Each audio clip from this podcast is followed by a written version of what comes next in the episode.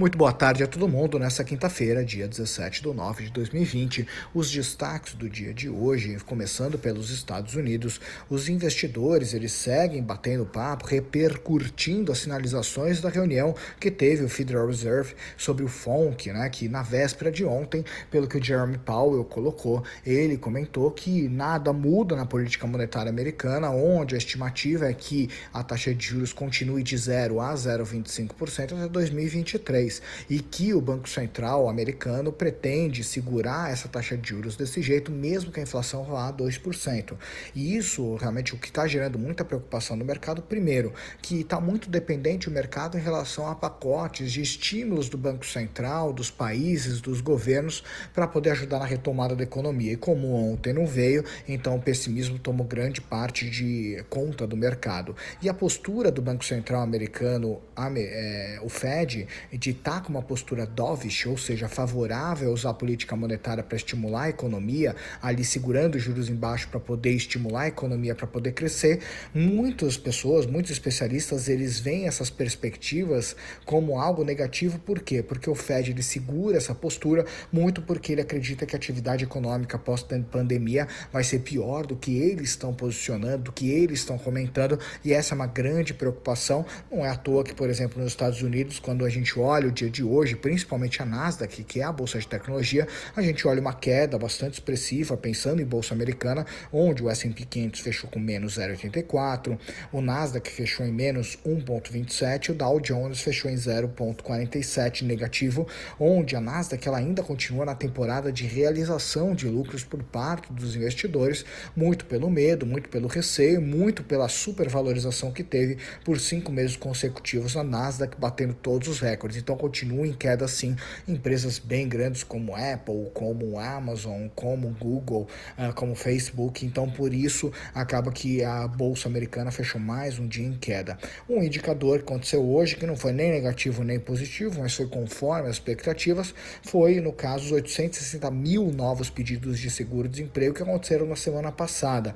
O Departamento de Trabalho americano eh, acabava estimando que esse número seria próximo a 850 mil, então ficou muito próximo próximo daquilo que a gente já esperava. Pensando um pouquinho em bolsas internacionais, falando um pouquinho do mapa hoje do mundo, a gente olha um mapa bastante vermelho, com o Canadá em queda, Argentina numa queda de quase 6%, Rússia em queda, China em queda, Índia em queda, a gente olha a Indonésia em queda, Europa em toda em queda, exceto a Finlândia, por exemplo, ficou em alta. Os dois países que tiveram alta no dia de hoje foi Brasil e Finlândia, né? Que loucura. Hoje o dia foi completamente urso estava solto e hoje foi um dia de queda. O Ibovespa ele fechou em alta, retomando os 100 mil pontos do dia de hoje, puxado muito pela Vale e pela Petrobras, onde hoje as duas empresas, só para ter ideia, no índice do Ibovespa, que é esse índice teórico, a, a Vale e a Petrobras correspondem a 20% do indicador e por isso que teve essa subida mesmo num dia tão ruim como o de hoje. Basicamente, a mineradora ela subiu recuperando as quedas, né, mesmo com a baixa cotação do minério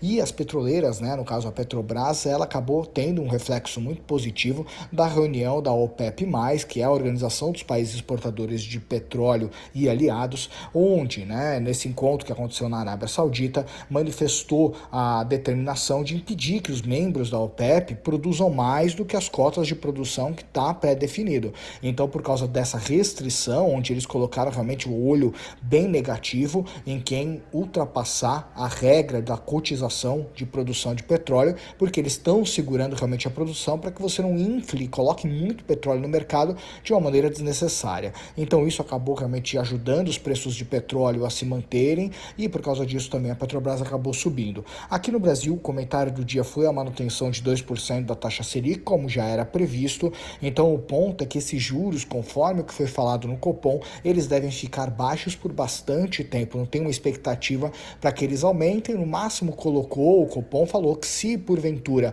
uh, o fiscal brasileiro começar a sair muito de linha, pode ser que tenha um aumento e vá para 3% juros, que ainda assim para o Brasil é um padrão super baixo de taxa de juros, também é um dos padrões mais baixos da história agora a gente está vivendo. E também o destaque do dia de hoje é que o ministro uh, Marco Aurélio Melo, do STF, ele suspendeu a tramitação do inquérito e decidiu que o plenário ele não precisa ter o Bolsonaro fisicamente para dar depoimento. Pode ser assim como foi na época do presidente presidente Michel Temer. Pode ser um depoimento por escrito se ele quiser, ou ele agenda o horário para poder uh, ser recebido, para ser ouvido pelo STF naquele inquérito do Sérgio Moro sobre interferência do possível interferência do presidente Jair Bolsonaro em investigações.